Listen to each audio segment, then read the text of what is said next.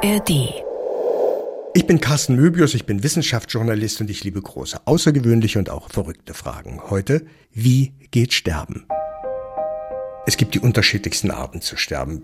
Bei einem Autounfall im Schützengraben oder vielleicht zu Hause im Bett. Und es gibt nur wenige, die keine Angst vor diesem Moment haben, vor diesem Prozess von der Welt sich zu verabschieden, von der Bühne abzutreten. Ich übrigens auch. Und auch deshalb möchte ich wissen, was passiert. Was ganz grundsätzlich passiert in und mit uns, wenn wir sterben. Hören wir nochmal die weinenden Kinder? Spüren wir noch die Hand auf unserem Arm, nachdem sich unsere Augen schon geschlossen haben? Läuft, wie so oft beschrieben, noch einmal unser Leben im Schnelldurchlauf ab? Ich will wissen, wie das geht. Sterben. MDR Wissen. Die großen Fragen in zehn Minuten. Der Podcast, der die Welt erklärt. Irgendwann ist jeder von uns dran. Sterben und wie es abläuft, ist also durchaus, wenn man so formulieren will, von allgemeinem Interesse.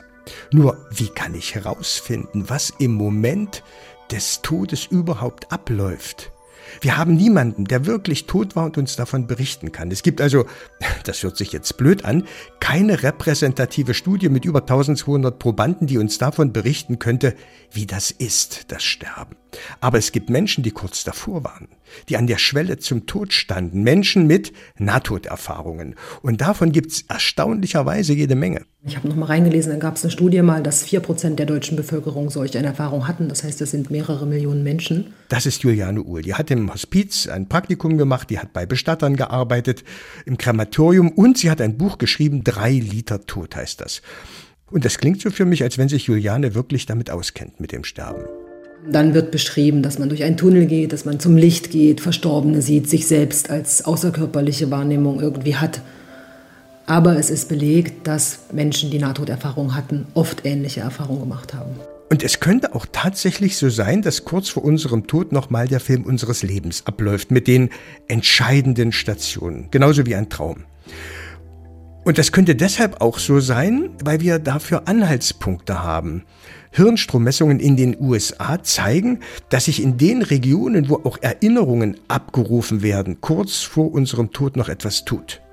Aber das ist echt ein zarter Hinweis und in keinem Fall ein Beweis, dass wir tatsächlich nochmal diesen Film abspulen.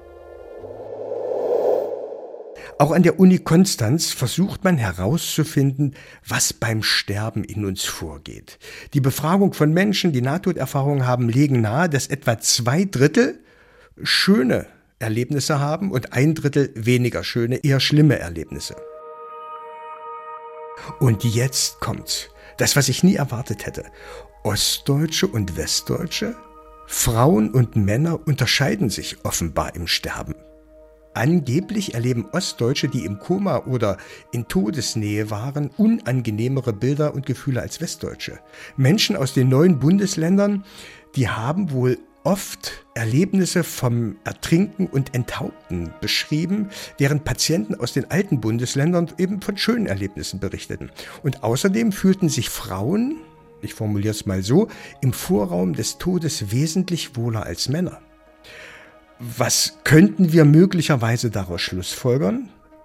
Dass an der Schwelle vom Leben zum Tod der Kulturkreis eine Rolle spielt, die eigenen Erfahrungen und die Denkmuster. Und deshalb ist das auch unterschiedlich, eigentlich ganz logisch. Eine Botschaft bleibt aber. Sterben wird offenbar tatsächlich von solchen Phänomenen begleitet, wie wir sie oft hören, nämlich von einer Art zu träumen. Auch das erscheint für mich klar, solange das Gehirn noch arbeitet, passiert da oben was. Und es gibt so medizinische Ideen, dass das am Sauerstoffmangel liegen kann, dass das Endorphine freigesetzt werden oder Opiate irgendwie im Körper. Nahtodexperten würden sagen, das reicht nicht aus als Erklärung. Wir wissen es nicht. Juliane Uhl bringt also Hormone ins Spiel, die uns möglicherweise genau das bescheren, was ich vorhin beschrieben habe. Auch Dr. Lilith Flöter erwähnt Hormone, als ich mit ihr über das Sterben rede. Sie leitet am Universitätsklinikum Halle die Schmerz- und Palliativmedizin. Flöter ist davon überzeugt, dass die Natur einen Plan hat, wenn es ans Sterben geht. Die Natur will nicht, sagt sie, dass wir leiden, sondern dass wir es leicht haben in den letzten Minuten und Sekunden. Medizinisch ähm, betrachtet, ähm, schon in dieser letzten Phase regelt sich schon Körper einige Sachen automatisch. Dass die sogar bestimmte Stoffe freigesetzt werden, sogenannte Endorphine, die letztendlich wie schmerzlindernde Wirkung schaffen. Das ist auch alles erstaunlicherweise in Natur schon so geregelt, dass man bisschen belohnt wird. Das ist vielleicht eine Art, um zu erleichtern das Ganze. Und das steht ja uns zu und das ist ja halt unser letzter Weg. Das steht uns zu formuliert Lilith Flöter. Ich finde das zwar auch, aber das ist eben mehr eine ideelle, eine moralische Kategorie und auch mehr ein Wunsch wahrscheinlich als eine Feststellung, dass es tatsächlich so ist. Juliane Uhl hat den gleichen Wunsch und beschreibt das Sterben so. Was wichtig ist, ist zu beobachten, es ist ein Prozess. Ich vergleiche es gerne mit der Geburt. Also wir entstehen ja nicht in dem Moment, wo wir da rausploppen, sondern Monate vorher und es wächst was heran und beim Sterben ist es so, es ähm, vermindert sich etwas. Also der Sterbende geht zurück in sich, verabschiedet sich nach und nach von der Umwelt, ist zurückgezogen, möchte auch nicht mehr reden. Deswegen reicht es oft einfach da zu sein. Und dann ist es einfach eine Kurve nach unten. Und ich hoffe immer, dass die Natur das so eingerichtet hat, dass das eigentlich sanft passieren kann. Hm, das klingt ein bisschen so, als wäre Sterben auf der To-Do-Liste des Lebens als ein entspanntes, leichtes, traumgleiches Hinübergleiten in den Tod vorgesehen. In dem einen oder anderen Fall, glaube ich, mag das so sein, aber ich fürchte, trotz aller Endorphine und Opiate, die der Körper so freisetzt, ist es wahrscheinlich für manche auch ein Kampf bis zum Ende. Kurz bevor es soweit ist, kündigt sich der Tod durch körperliche Veränderungen an. Hände, Füße, Knie verfärben sich, weil sie nicht mehr richtig durchblutet werden. Die Atmung ist unregelmäßig, der Blutdruck sinkt. Das klingt eben genau so, wie es Juliane Uhl beschreibt, die Kurve geht nach unten. Und so erlebt es auch Dr. Lilith Flöter immer wieder. In einer Sterbephase sehen wir, Patienten haben blasse Haut. Man sagt auch so in Umgangssprache, Nase spitzt sich zu. Also die Schwestern kommen und sagen, der hat schon so eine Spitznase. Das heißt, Bewusstseineintrübung, Schwäche, Blutdruckabfall, eine Atmung immer unregelmäßiger und immer schwächer wird. Und Unruhe auch kann auch ein Zeichen in so einer Sterbephase sein. Mediziner und Angehörige berichten, und ich persönlich habe das auch bei meinem Vater erlebt, dass die Todesphase von Atemnot und so einem rasselnden Atmen begleitet wird. Und dieses rasselnde Atmen, das zerreißt einem das Herz. Das werde ich mein ganzes Leben lang nicht vergessen. Und dann kommt in der Regel ein letzter, und zwar sehr intensiver Atemzug. Das hat auch Juliane Uhl erlebt. Was damit gemeint ist, ist aber, ein, glaube ich, ein sehr, sehr tiefes Einatmen ein letztes, ich habe das selbst tatsächlich einmal erlebt bei einer Frau. Davor kommt eine Schnappatmung, kann sein, dass also sehr schnell nach Luft geschnappt wird. Und ähm, was auch kommt, ist bei den meisten eine Rasselatmung. Also dadurch, dass der Speichel nicht mehr abfließen kann, rasselt es sehr, was für die Angehörigen oder die Beisitzenden sehr schwer zu ertragen ist. Ein Kollege erzählte mir, er hat mal jemanden gefragt, der danach noch ein bisschen gelebt hat. Und der meinte, das ist überhaupt nicht störend.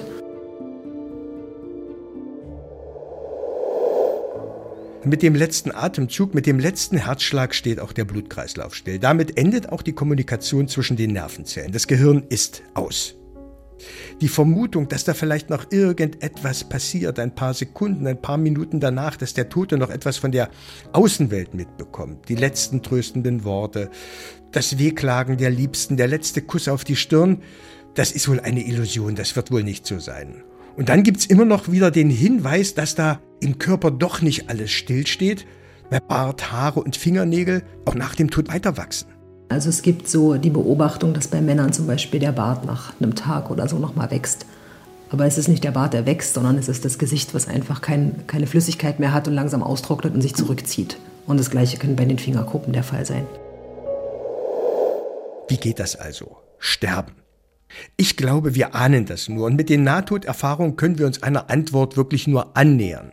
Wir können die Antwort nicht wirklich geben. Es scheint im besten Falle wie ein langsames Ausrollen. Kupplung treten, Gang raus und irgendwann steht die Karre. Und am besten, finde ich, am besten so wie Udo Jürgen sterben, um einen Schweizer See spazieren und dabei einfach umfallen.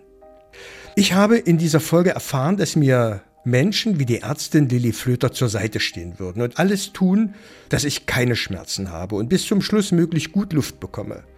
Und dass mein Körper sich auch zu helfen weiß und mich in dieser letzten Phase des Lebens unterstützt. Und ich hoffe, dass ich einer von denen bin, die mit schönen Gedanken und ohne Angst von dieser Welt gehe. Und das, obwohl ich in Görlitz geboren bin. Die großen Fragen in zehn Minuten. Ein MDR Wissen Podcast von und mit Carsten Möbius. Produktion Evelina Badowska.